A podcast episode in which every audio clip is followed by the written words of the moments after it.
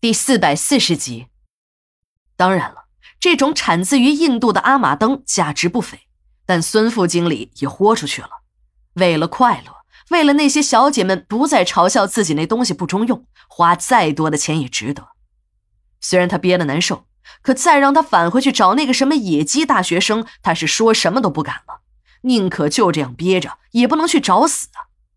孙副经理这个后悔呀，妈的！也怪自己没验一下货，看一下能不能用，就冒冒失失的把那昂贵的阿玛登给用上了。而且他为了让自己坚持更长的时间，还用了两倍于正常的量，这不没事找抽，花钱买罪受吗？孙副经理正在心烦意乱时，他猛地一抬头，看见一个女人正倚在门栏上，冲着自己笑，那种笑简直就和狐狸精一样。那双眼睛正对着他不断的放着电，舌尖还不断的在嘴角舔舐着。孙副经理只看了那么一眼，就被勾走了魂儿。孙副经理一拍脑袋，还找什么女人？这不就是现成的吗？自己真是个猪脑袋。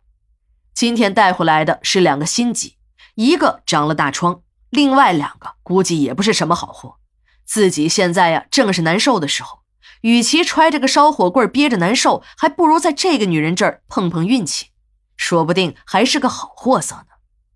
孙副经理几乎是小跑着奔向了那个女人，他一路上也没有打听这两个女人都叫什么名字，也不用打听，这些女人在他的眼里都只有一个代号——鸡，而他呢就是鸡头。这鸡呀就得听鸡头的，让你干什么就得干什么，这是天经地义的事儿。自己现在啊，正憋得难受，找只鸡败败火，那是给他们面子。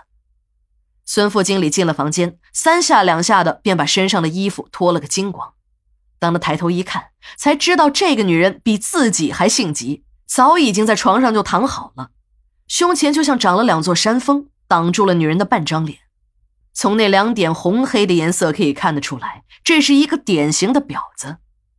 有了上次的经验。孙副经理再也不敢大意了，他在上这个女人之前，一定要先验一下货，好好的看一看是不是也和上个女人一样长了满身的大疮。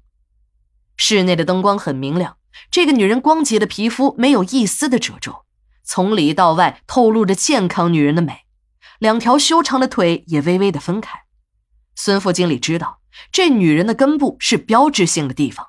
只要是得了性病，那个地方便不会干净，味道也会变得异常。他为了自己更安全，便没有急于动手，而是用手在这个女人的身上不断的摸索着，还掰开仔细的看了看后，又像狗一样的用鼻子嗅来嗅去。除了女人特有的体香，孙副经理什么都没有闻到。这一下他放心了，看来呀，今天有艳福了。别看这个女人年龄要比上一个大一些。可无论是身材还是相貌，都比上一个要好。孙副经理一下子趴到了这女人身上，这时他才想起来没关灯。他的手刚伸向开关时，女人制止了他。孙副经理一笑：“嘿，这个女人还真是有点怪异，竟然喜欢开着灯做。开灯就开灯吧。”这时的孙副经理一用力，按照他的想法，这一下保准能进去。他可不想再做什么前戏了。他抹了两倍的阿玛登，这东西的效力实在是强。他那零件已经肿胀的有些疼痛了。如果不找个地方好好的拜一下火，这家伙是不会下去的。可孙副经理还是失算了。他这个单刀直入的计划一上场便遭到了这个女人的抵制。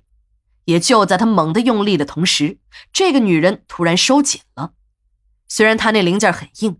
但他试了好几次，也没能突破这个女人的防线。孙副经理又用力的顶了几下，还是没有成功。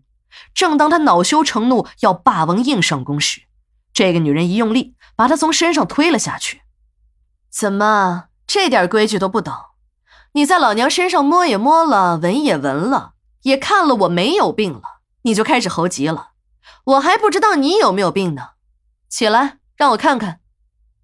孙副经理被这个女人突然间的一发难整得有些懵了，在他的记忆里，那些小姐们从来都是任由他的摆布，没有一个敢这样呛着他来的。他刚想发作，那个女人扔过来一个什么东西，软软的、凉凉的，砸在了他的脸上。他拿下来一看，原来是只套子。